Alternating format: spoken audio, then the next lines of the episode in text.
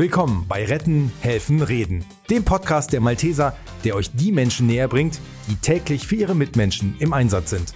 Egal ob Notfallsanitäter, Ärztin, Hospizbegleiter oder Katastrophenschützerin, wir zeigen sie euch ganz privat und sprechen mit ihnen über ihr Engagement im sozialen Bereich.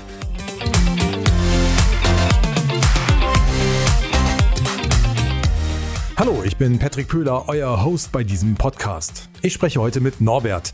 Norbert ist Stadtseelsorger der Malteser in Geseke und war im Oktober das erste Mal mit den Maltesern auf Romwallfahrt.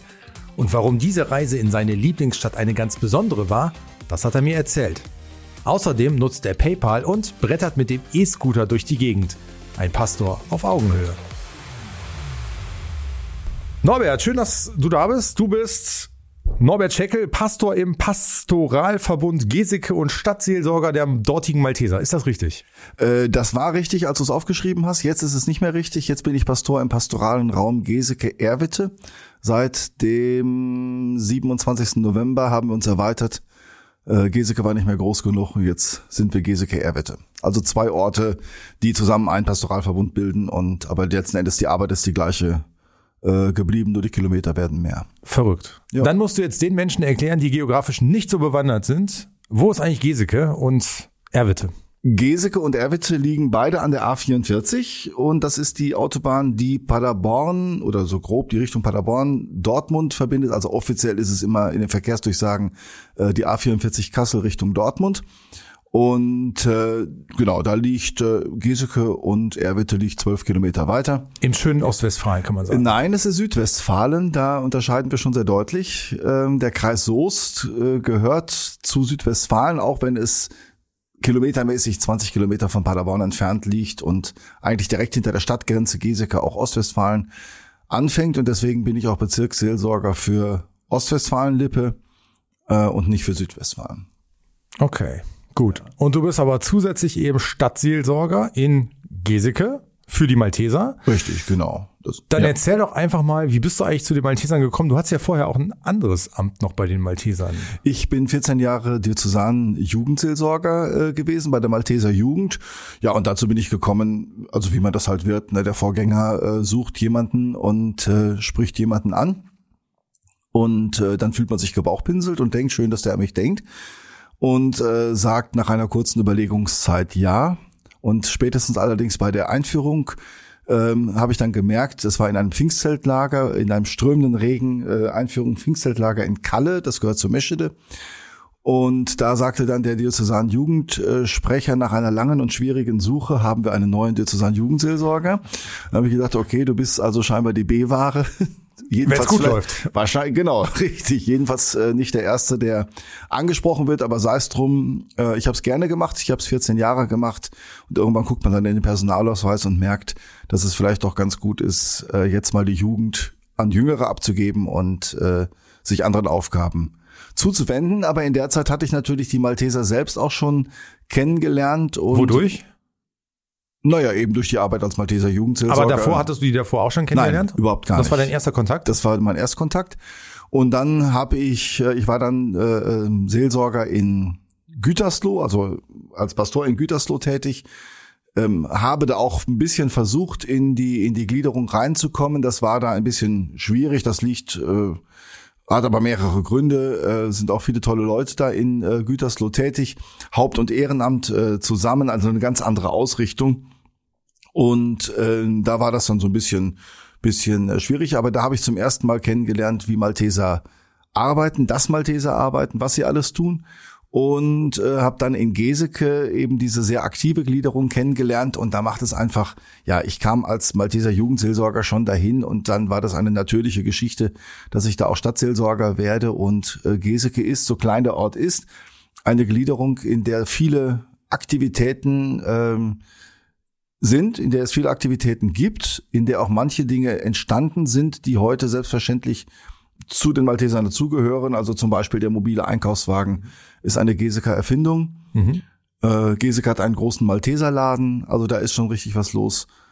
Und da habe ich das Malteser Geschäft also wirklich, äh, wirklich kennen und lieben gelernt und bin von daher froh, auch verschiedene Tätigkeiten jetzt machen zu können. Das heißt, die Schmach der B- oder C-Wahl ist quasi getilgt bei dir. Was sind denn die besonderen Erlebnisse, an die du dich erinnerst äh, aus deiner Zeit, als du für die Jugend äh, zuständig warst? Also die besonderen Erlebnisse sind sicherlich immer das Pfingstzeltlager, das ist so der, der Mittelpunkt jedes, äh, der Malteser Jugend. Jetzt kommt natürlich dazu, dass ich schon als Kind nicht gerne gezeltet habe mhm. äh, und äh, habe es auch irgendwie geschafft, das auch während meiner Zeit als Jugendseelsorger nur einmal äh, zu tun. Aber äh, trotzdem. Wie hast du das geschafft? Naja, es ist halt das Pfingstzeltlager, wie der Name schon sagt, immer zu Pfingsten und äh, das ist natürlich auch Viel ein Arbeit für dich. Termin, äh, der auch in der Gemeinde ähm, fordert und von daher konnte man immer äh, das ganz gut kombinieren. Also ich konnte schon ein, zwei Tage, je nachdem wie nah oder weit das Lager entfernt war, äh, dran teilnehmen, aber eben äh, ich habe halt nicht übernachtet im, im äh, Lager. Äh, aber das Zeltlager, das gehört sicherlich auf jeden Fall zu den Highlights, weil du da wirklich die Menschen aus, aus oder die jungen Menschen aus allen Gliederungen der Diözese äh, triffst. Übrigens finde ich das immer interessant. Das Wort Diözese ist ja sehr schwer auszusprechen, aber ist bei den Maltesern komischerweise viel verbreiteter als das einfachere Wort Bistum. Das hat mich auch immer fasziniert von Anfang an. Das dachte ich auch mal, als ich bei den Maltesern war, war immer das Wort Diözese, aber ähm, genau, weil man es ja bei der Malteser Jugend vor allen Dingen, habe ich das gemerkt, mit Leuten zu tun habe, die sehr oder oft sehr weit von von von der Kirche äh, und vom von einem religiösen Leben entfernt sind und äh, ich immer gedacht habe, also das letzte, was ich als entfernter Mensch äh, lernen möchte, ist das Wort Diözese. Ähm, Muss aber, man auch nachdenken, wie man es schreibt. Ne? Wir in der Kommunikation müssen das immer es schreiben. Es wird auch immer so. anders gesprochen. Also je nachdem, äh, wie die Menschen das im Kopf schreiben, wird es auch immer anders gesprochen. Aber da eben die Leute zu erleben, und das hat sich dann ins, äh, in das, in den ähm, Erwachsenenverband noch, noch äh, fortgesetzt, diese Leute zu erleben, die ihre Freizeit in der in der Gruppengestaltung von Gruppen äh, von der DJFK-Arbeit äh, einbringen. Das fand ich immer schon faszinierend. Das, wie gesagt, pflanzt sich fort in den Erwachsenenverband. Ähm, heute ist zum Zeitpunkt der Aufnahme äh, Tag des Ehrenamtes. Und äh, das finde ich einfach toll, das zu erleben. Jetzt hast du das 14 Jahre gemacht. Du sagst, bei dir scheint die Wahl schwieriger gewesen zu sein. Hast du den leichter Nachfolger für dich dann gefunden? Ja, tatsächlich. Ich habe einen, den Nachfolger wirklich gezielt angesprochen und der hat sofort Lust gehabt. Die A-Wahl sozusagen.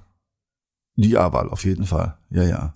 Jetzt bist du auch äh, Stadtseelsorger äh, in Geseke. Was machst du als Stadtseelsorger in der Malteser? Kannst du das mal kurz erklären? Ja, äh, also im Wesentlichen sehe ich es darin, äh, äh dabei zu sein. Das hört sich zwar etwas komisch an. Ich habe jetzt keine konkrete Aufgabe dass ich in irgendeinem, in irgendeinem Dienst mitmache, sondern äh, ich bin dabei. Ich habe auch schon Dinge äh, selbst gemacht, natürlich auch, aber ich bin kein Rettungssanitäter, ich bin äh, kein Techniker. Aber so dieses Dabeisein, mit den Leuten im Gespräch sein, einfach erfahrbar zu sein, äh, das ist mir persönlich sehr wichtig, denn auch da haben wir es ja mit Menschen zu tun, die äh, oft eine hohe Distanz zur Kirche haben, keine bewusste Opposition, aber zumindest eine Distanz. Und wir haben auch äh, in Geseke viele Menschen, die aus dem, aus der Gruppe der Geflüchteten äh, gekommen sind und von daher aus einer ganz anderen Kultur äh, kommen. Und da finde ich es eben wichtig, einfach da zu sein, ein erfahrbar zu sein und äh, ja keine Berührungsängste zu haben. Suchen die Leute dich als als äh, Pastor von der Malteser sozusagen oder als als Pastor in Giesecke? Ich glaube, sie äh, sehen vor allen Dingen in verantwortlicher Position mehr so dieses Bindeglied. Mhm. Dass, wenn Dinge abzusprechen sind, die über die Gemeinde laufen, dass ich dann die erste Anlaufstation bin. Und man einfach äh, sehr niederschwellig äh, mir begegnet. Geseke ist eine ursprünglich katholische Kleinstadt mit diesem ganzen katholischen Flechtwerk, wie es eben ist. Und das heißt ja oft, dass die gerade die Priester eine ja so irgendwie eine auf eine Schwelle höher stehen im Gefühl der Menschen und man also eher andere Wege sucht, um äh, mit der Kirche in Kontakt zu kommen, weil man immer denkt, den Pastor anzusprechen, das macht man nicht. Äh, und das ist bei den Maltesern anders, dadurch, dass ich einfach äh, da bin und dass die Menschen mich als Norbert Jekyll erleben, ist es natürlich auch leichter, diesen Weg zu wählen als diesen offiziellen Weg. Ich glaube, die Menschen empfinden das dann nicht als offiziellen Weg, wenn sie mit mir zu tun haben. Mhm. Du hast eben gesagt, dabei zu sein ist für dich wichtig. Dabei sein. Wir haben uns in Rom kennengelernt bei der genau. Romwallfahrt im, äh, im Herbst. Das war für dich auch das erste Mal dabei sein. Ja. Welche Eindrücke hast du jetzt nach ein paar Monaten, äh, nachdem Rom jetzt vorbei ist, in Rom gewonnen? Was hat es dir bedeutet, dabei zu sein?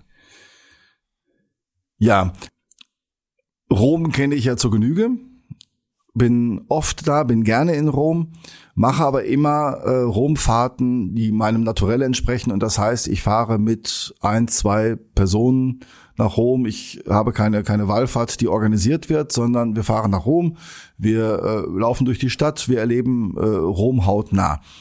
Und Insofern, das war natürlich jetzt nicht möglich, aber Rom in dieser Form zu erleben, mit beziehungsweise eigentlich gar nicht mal in erster Linie Rom zu erleben, sondern äh, diese Menschen in Rom zu erleben, das fand ich äh, ähm, so faszinierend. Also dieses, dieses Ehrenamt zu erleben. Die Menschen, die da morgens um, um fünf Uhr äh, oder vier Uhr aufgestanden sind, um die Pflegebedürftigen aus dem Bett rauszuholen, die fertig zu machen. Äh, die Menschen, die die Rampen in den Bussen bedient haben, immer geguckt haben, wie kriegen wir äh, äh, alles unter, wie, wer muss noch versorgt werden, wo muss noch was getan werden. Immer sieht man Menschen rumlaufen, die gerade Wasserflaschen von A nach B äh, schleppen äh, irgendwelche Sachen in der Hand haben und äh, trotzdem sich abends auch noch mal hinsetzen äh, zusammen. Es wurde von den Musikern äh, die Instrumente rausgeholt, es wurde noch mal zusammen gesungen. Das zu erleben, dass Menschen in der Regel ja als Ehrenamtliche ihren Urlaub äh, dafür geopfert haben, da eine wahnsinnig anstrengende, äh, schlafarme Woche äh, mitzumachen. Das fand ich wirklich äh, faszinierend. Gab es das eine Highlight für dich? Also irgendwas, was du vielleicht auch noch gar nicht entdeckt hast in Rom? Ich meine, du hast äh, gerade schon gesagt, dass du sehr viel in Rom äh, immer bist. Mehrmals im Jahr, einmal im Jahr. Aber gab es irgendwas, was, was völlig neu für dich dann war in dem Zusammenhang auch? Ich habe nichts in Rom entdeckt, was ich noch nicht kannte. Wie gesagt, das brauchte ich in dem Sinne auch nicht, weil es für mich keine Sightseeing-Tour äh, gewesen ist. Aber ich habe natürlich Rom anders erlebt, vielleicht durch die Augen dieser äh, körperlich behinderten Menschen. Also dass man eine, wir sind eine Strecke gegangen. Wer Rom kennt, äh, wird das äh, nachvollziehen können von der Piazza del Popolo zum Kolosseum. Das sind gute zwei Kilometer. Für die haben wir fünf Stunden gebraucht. Äh, da geht plötzlich die Suche nach den öffentlichen Toiletten los. Eine Frage, die ich mir persönlich natürlich nie stelle. Dann muss geguckt werden, wo finden wir vielleicht noch einen Laden, wo die einkaufen können. Kommen die äh, durch die engen Gassen? Kommen die über das über das äh, Kopfsteinpflaster? Kommen die an den Menschen vorbei? Es war ja eine Zeit, in der wahnsinnig viele Menschen in Rom waren und äh, Rom einfach mal aus diesen Augen zu sehen. Und dann ist mir eigentlich auch noch im im Erinnerung geblieben, äh, diese Ordensschwester, die wir mithalten, eine Benediktinerin, die zum ersten Mal in Rom war und ja, wahrscheinlich auch, sie ist älter, nicht nochmal nach Rom kommen wird. Und wie die, diese Städten, die mir so vertraut sind und die für mich jetzt nicht mehr diesen, diesen, diesen Aha-Effekt haben, wie die diese, diese Städten erlebt hat, das fand ich schon äh, sehr berührend, weil ich genau weiß und sie genau weiß, das sieht sie einmal und das sieht sie nicht nochmal. Die saß bei euch im Bus, glaube ich, ne? Die saß bei uns im Bus, war Teil der Paderborner Gruppe. Und man sah, wie sie, wie sie aufblühte in diesen äh, Tagen und wirklich mit, mit jeder Phase das, das äh, aufgenommen hat. Einmal hat sie mir erzählt, dass sie in einer Kirche äh, gesessen hat. Da mussten wir wieder warten. Das war auf diesem, auf diesem Wanderweg. Ähm, und sie sagte, sie hätte Bilder gemacht. Und ich sagte, haben Sie eine Kamera dabei? Nein, sagt sie, aber sie hat quasi mit ihren Augen hat sie Bilder gemacht, die sie sich in äh, ihr Gedächtnis äh, fotografiert hat, Schön. um die äh, so ein bisschen so wie die Maus Frederik, die wir als Kind mal gelesen haben, der Farben, Farben gesammelt hat, hat sie quasi Rom in sich aufgenommen, um das äh, mit ins Kloster zu nehmen. Das fand ich schon ja, äh, sehr berührend. Ja, sehr beeindruckend. Ja. 2025 geht's wieder nach Rom auf Wallfahrt. Hast du schon überlegt? So? Bist du wieder dabei? Ich könnte es mir vorstellen, habe ich noch keine Gedanken drüber gemacht, aber wenn du sagst, dann äh, das stimmt, sicherlich dazu, ja. Du bist 1999 zum Priester geweiht worden. Ja. Warum hast du dich ähm, dafür entschieden, Priester zu werden? Harter Cut jetzt, ich weiß. Ja, das stimmt, genau. ähm, ich kann diese Frage immer sehr schlecht beantworten, weil ich das nie als etwas so Besonderes empfunden habe. In privaten Gesprächen sage ich immer, so wie mein Bruder Schreiner geworden ist, bin ich Priester geworden. Also das war für mich äh, ein Interesse an kirchlichen Fragen von klein auf schon. Äh, ich komme da aus einer gewissermaßen auch vorbelasteten Familie. Und es hat mich immer sehr interessiert. Ich war Messdiener, bevor ich zur Kommunion gegangen bin. Und äh, die Kirche war eigentlich immer ein selbstverständlicher Teil meines Lebens, so dass der Priesterberuf einer der Berufe war, der für mich eine Option darstellte. Und der ist es dann geworden. Aber es war, es hatte nie so diese, diese Berufungsdramatik, die, mit der kann ich leider nicht aufwarten. Manchmal denke ich, wäre das ganz schön, das gäbe noch einen größeren, äh, Mehr Einschaltquote jetzt? Glaubwürdigkeitseffekt, so, genau. Was mir aufgefallen ist, ich finde, du bist ein, ein Priester oder ein, ein, ein Pastor, der sehr mit der, mit der Zeit geht. Wir waren in Rom, wir haben zusammen gegessen und dann hast du gesagt, okay, ich habe PayPal, jeder überweist mir, ich zahle jetzt und jeder überweist mir per PayPal. Dann haben wir uns nach dieser äh, besagten fünf Stunden äh, Reise am Kolosseum getroffen. Du bist mit dem E-Scooter äh, angekommen. Ähm, muss man als Pastor heute so mit der Zeit gehen, um auf Augenhöhe mit den Menschen zu sein? Also diese Dinge mache ich ja nicht, weil ich irgendwie mit der Zeit gehen oder auf Augenhöhe sein möchte, sondern ich mache sie, weil ich, äh, weil es praktisch ist. Genau. Ich überlege mir dann vorher ja nicht, äh, dass das irgendwie cool wäre, wenn man mitkriegt, dass äh, der Pastor so etwas macht. Aber hilft äh, es, wenn man, wenn man so eingestellt ist wie du? Nicht. Also äh, ich versuche einfach ich zu sein und äh, der Mensch zu sein, äh, der ich eben bin und nicht eine eine ja wie soll ich das sagen? Also äh, quasi in einen Raum zu schweben, zu sagen, so jetzt ist der Pastor da und der möchte jetzt auch entsprechend äh, gewürdigt werden, sondern ich bin einfach der, der ich bin. Und äh, als solcher, es gibt PayPal, also nutze ich PayPal und es gibt E-Scooter, also nutze ich E-Scooter. Letzteres sieht sicherlich manchmal etwas äh, komisch aus, aber es ist sehr praktisch, um von A nach B zu kommen. Absolut. Wir haben auf jeden Fall ein bisschen Zeit gewonnen dadurch. Also du in dem Fall, weil wir uns da verabredet hatten und dann. Ich glaube es nicht wirklich, weil ich ja dann noch einen Platz ja. suchen musste, um den E-Scooter abzustellen, was um, ums Kolosseum herum nicht ging. Das, das wollten wir äh, jetzt verschweigen an der Stelle. Äh, Im Alten Testament steht, sechs Tage sollst du arbeiten, am siebten Tag sollst du ruhen. Bei dir ist der siebte Tag nicht der Sonntag wie bei den meisten Menschen, sondern der Montag. Jetzt ist heute der Montag dein Ruhetag sozusagen. Wie sieht ein typischer Ruhetag bei dir aus, wenn du jetzt nicht gerade äh, in die Malteserzentrale nach Köln reist? Ja, es gibt bestimmte Dinge, die lassen sich nicht delegieren oder nur schwer delegieren. Ich habe einen Hund. Äh, der Hund muss auch Namen? Namens Sammy. Äh, der Hund muss auch am Ruhetag äh, raus. Jetzt ist er gerade bei einem äh, befreundeten Ehepaar untergebracht für einige Tage, sodass das dann heute äh, entfiel. Ja, das können Besuche sein. Äh, es können eben aber auch Termine sein. Also ich bin da nicht, nicht dogmatisch und sage, an diesem Tag darf überhaupt nichts passieren, was irgendwie mit, mit dem Beruf zu tun hat. Also es kann auch durchaus sein, dass ich an dem Tag irgendwo einen Gottesdienst äh, habe. Äh, Aber also, der Wecker klingelt schon mal was später. Der Wecker oder? klingelt meistens dann gar nicht. So. Äh, und äh, ich überlasse ich dann der Fügung des Herrn, wann er mich äh, aufzuwecken gedenkt. Also ich versuche einfach an dem Tag, äh, ja, alles etwas, etwas lockerer anzugehen, äh, Haushaltarbeit zu machen, äh, solche Dinge, was eben so zu erledigen ist zu machen. Du hast eben schon über, über Geseke gesprochen, kleine, beschauliche Stadt, mehr oder weniger. Wie ist es, wenn Schützenfest ist? Ähm, Traust du dich als Pastor dann dahin zu gehen und deine drei Bier zu trinken oder musst du dann schon gucken, oh, der Pastor hat da schon sein, sein drittes Bier, kommen dann irgendwelche, kommt da das Gerede auf? Es käme wahrscheinlich auf, wenn es nicht äh, passieren würde. Also es, ähm, also erstens bin ich äh, Sauerländer und als solcher mit Schützenfest groß geworden. Zweitens wohne ich in Geseke direkt neben dem Schützenplatz. Es bleibt mir also gar nichts anderes übrig, als auf das Schützenfest äh, zu gehen. Und äh, das mache ich aber auch gerne, denn äh, das ist ein Bereich, an dem man wirklich auch äh, mit Menschen zusammentrifft. Und warum soll ich äh, zu Hause sitzen, wenn es da diese Gelegenheit gibt, Menschen zu treffen? Und es gibt tatsächlich, es hört sich etwas despektierlich an, aber es gibt diesen Satz der, der Thekenpastoral. Aber das stimmt wirklich. Wir machen uns als Kirche immer Gedanken darüber, wie können wir die Menschen erreichen? Wie können wir Fernstehende erreichen? Und äh, da ist dieser Bereich sicherlich einer, der braucht kein pastorales Konzept. Da muss in keinem Generalvikariat in der Pastoralabteilung ein Flyer erstellt werden oder eine Arbeitsgruppe gegründet werden, wie man Menschen begegnet, sondern da tut man es. Man tut es an dem, am, am Bierwagen, man tut es in der Halle, äh, man tut es irgendwo auf dem Platz, man begegnet den Menschen und es gibt kaum ein Schützenfest, an dem es nicht mindestens einmal zu einem Glaubensgespräch kommt. Und das sind nie Gespräche, die ich anfange.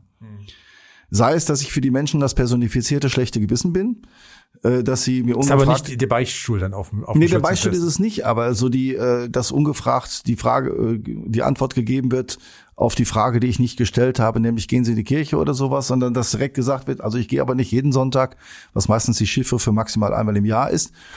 Ähm, aber das, ich sage dann immer, ich habe das ja gar nicht gefragt. Was ähm, du im Zweifel aber auch weißt, du wirst doch die Leute. Äh Nein, ich weiß es nicht. Äh, danach bewerte ich auch den Menschen nicht. Aber ähm, ich kann es mir jetzt zumindest ausrechnen bei einem Kirchenbesuch von, ich glaube aktuell fünf Prozent, dass 95 Prozent der katholischen Geseker nicht in die Kirche gehen und dann ist es wenig überraschend, auf diese 95 Prozent auf dem Schützenplatz auch zu treffen. Bist du, ähm, bist du mehr Seelsorger oder ist das schon auch irgendwie Manager, was man heutzutage als, äh, als Pastor ist? Da ich nicht der Pfarrer bin, bin ich Gott sei Dank mehr Seelsorger. Ich habe keine Verwaltungsaufgaben, ich muss nicht die äh, Pfarrei leiten und insofern äh, habe ich eigentlich sehr viel äh, Freiraum, die Dinge zu gestalten und äh, das entspricht meinem Naturell auch eher. Also ich möchte es keiner Gemeinde zumuten, von mir geleitet zu werden. Ähm, es ist schon ganz gut, dass ich einfach die Seelsorgeaufgabe machen kann und äh, dadurch den Menschen unmittelbarer begegnen kann und viele Dinge nicht im Kopf haben muss dabei. Okay. Ähm, die katholische Kirche ist ja schon viel in den Schlagzeilen immer wieder.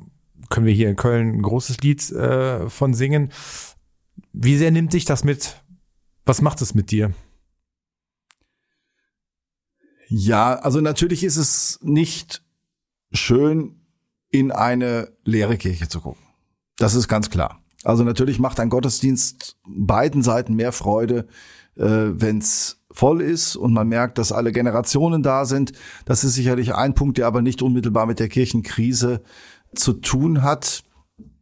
Ja, also da, wo Schuld ist, muss Schuld aufgearbeitet werden. Das ist äh, ähm, ganz klar und äh, das gehört auch ins Wort gebracht und es ist gut, dass das mittlerweile passiert.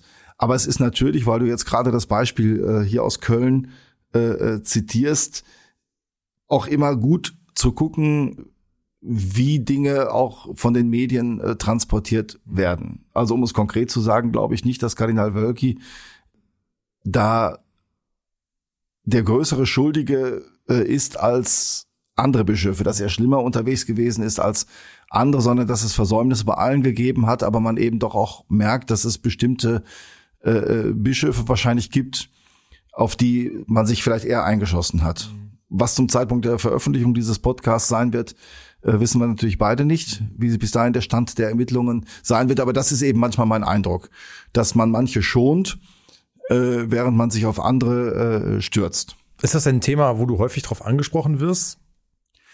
Ach, eigentlich weniger. Also das äh, bei Taufgesprächen, Kondolenzgesprächen, das sind ja so diese unmittelbaren äh, Kirchenbegegnungen, Traugesprächen ist es eigentlich weniger Thema bei dieser sogenannten Thekenpastoral. Da kann es natürlich äh, ähm, schon mal kommen, aber ich merke auch, dass Menschen dann, wenn sie einem einem ich sage jetzt mal Vertreter der Kirche begegnen oder vielleicht auch mal eine andere Sicht der Dinge hören, äh, dass da durchaus dann auch äh, ein gewisses Verständnis da ist. Und das finde ich eben den Punkt, nochmal zu sagen, Schuld muss benannt werden, wo Schuld da ist, äh, aber eben auch eine gewisse äh, Objektivität äh, zu behalten.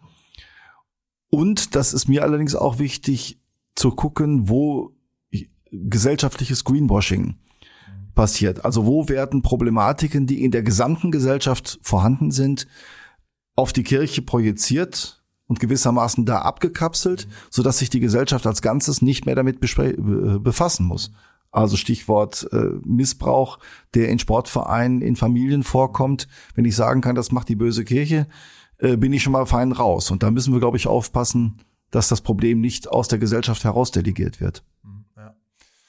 Du hast die leere Kirche eben angesprochen. Sind es die Jüngeren, die fehlen? Also wenn du, wenn du oben auf der Kanzel stehst, sind es die, die, was du wahrscheinlich nicht machen wirst, sondern vom Altar stehen wirst. Äh, aber sind es die ich Jüngeren, auch die fehlen? Deswegen ist das schon ganz gut. Ähm, ja, es ist nein, es ist durch die durch die Bandbreite. Also natürlich ist es im Hauptsächlichen sind es die älteren Alten, die da sind die da sind aus, äh, ähm, ja, wahrscheinlich aus der guten Gewohnheit, die sie als junge Menschen gelernt haben. Wobei ich jedem auch erstmal ein persönliches Bedürfnis unterstelle.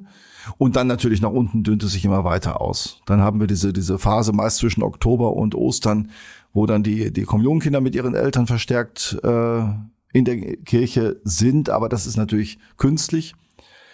Ähm, ja, und ansonsten fällt aber die Generation durch die Bank weg. Und das fängt ja eben bei meiner Generation, ich bin 52, geht das 49, ja auch schon los. hätte ich maximal gesagt. Ach ja, wunderbar. Gut, dass es ein Audiopodcast ist. Richtig. Also wir sind, also im Grunde kann man sagen, von Mitte 60 an äh, runter ist das ja schon wirklich der Bereich, der nicht mehr geht. Aber auch da ist es so, dass ich versuche nicht zu fragen, warum gehen die Menschen heute nicht mehr, sondern warum sind sie früher gegangen. Und ich glaube, dass wir da heute in ehrlicheren Zeiten äh, leben. Der Bischof von Essen hat das neulich in einem Podcast auch ähnlich ausgedrückt. Zu sagen, heute geschieht Traditionsweitergabe eben nicht mehr selbstverständlich, sondern heute geschieht äh, Glaubensweitergabe auf einer stärker, wir leben in einer stärkeren individualisierten äh, Gesellschaft, in der verschiedene Lebensentwürfe gleichberechtigt nebeneinander stehen. Und da ist die Kirche eben mittlerweile nur noch einer von vielen Lebensentwürfen. Und das Nicht-Teilnehmen wird nicht sanktioniert. Das war in früheren Zeiten in den geschlossenen konfessionellen Milieus jedoch wesentlich stärker, dass man drauf geguckt hat, wer geht in die Kirche, äh, wer nimmt am, am kirchlichen Leben teil. Und man hat ja gar nicht auch mitbekommen, wie es äh, außerhalb dieses Milieus aussah. Und heute vermischen sich die Milieus. Wir sind hier in der Stadt von Adolf Kolping. Äh, der hat das im Grunde im 19. Jahrhundert schon erlebt. Sobald sich Menschen, sobald die Menschen aus ihrem katholischen Milieu rausgerissen wurden, ins städtische Milieu kamen, äh, war sofort die kirchliche Aktivität auch das erste, was was wegfiel. Siehst du da eine Chance für einen Turnaround, dass äh, die Menschen irgendwann doch wieder mehr in die Kirche gehen? Ich habe keine Glaskugel, also ich weiß nicht, was passieren müsste, aber ich glaube, dass dieses dieses individualisierte Denken äh, sich mittlerweile so festgesetzt hat, dass es sicherlich nicht mehr zu so einem flächendeckenden Volkskatholizismus oder Volkskirchenmilieu kommen wird, wie wir es äh, in der Jugend ähm, erlebt haben. Ich glaube, diese Zeiten sind vorbei. Sie haben einen großen Vorteil gehabt. Sie haben den Menschen nämlich die eigene Glaubensentscheidung abgenommen. Das war die positive Seite des Milieus, aber das ist äh, vorbei. Wir erleben es in Resten noch und diese Reste sollten wir durchaus auch äh, pflegen, nicht als Museum, sondern eben als Basis, um mit Menschen unterschiedlicher äh, Kirchennähe äh, im Gespräch zu bleiben. Wir müssen nochmal einen Cut machen. Die Malteser werden im Jahr 2023 70 Jahre alt. Der MHD, besser gesagt, wird 70 Jahre alt. Ähm, was wünschst du den Maltesern für die Zukunft? Was wünschst du dem MHD? Einen guten und ihren wertvollen Diensten entsprechenden Platz in der Gesellschaft, die gesellschaftliche Anerkennung, die ja oft oder vielleicht auch zunehmend äh, fehlt, möglichst wenig Notlagen, in denen man helfen sollte, aber dann viel Energie, wenn es gilt, in einer solchen Notlage zu helfen und den Geist zu bewahren, aus dem heraus diese Hilfe geschieht. Sind die Malteser auf einem guten Weg? Das kann ich als ja, kleiner Stadtseelsorger hätte ich fast gesagt, äh, schlecht beurteilen, aber ich erlebe engagierte Menschen. Das ist das, was ich eben über Rom gesagt habe. Das ist aber auch das, was ich in der Diözese ähm, erlebe, beim eigenen Podcast, wenn ich da mit Menschen spreche, äh, erlebe. Und deswegen glaube ich, dass die Malteser bei den Menschen, die sich in, äh, in ihm engagieren, im Hilfsdienst engagieren, äh, auf einem guten Weg sind. Was das Strukturelle angeht, da bin ich nicht mit befasst und das müssen andere verantwortlichere und äh, kompetentere Menschen be beantworten. Ich danke dir sehr herzlich für ja, das Gespräch. Habe mich sehr gefreut, dass du bei uns warst und würde sagen, auf bald irgendwann mal. Jawohl, sehr gerne. Vielen Dank, Norbert. Danke, ciao. Tschüss.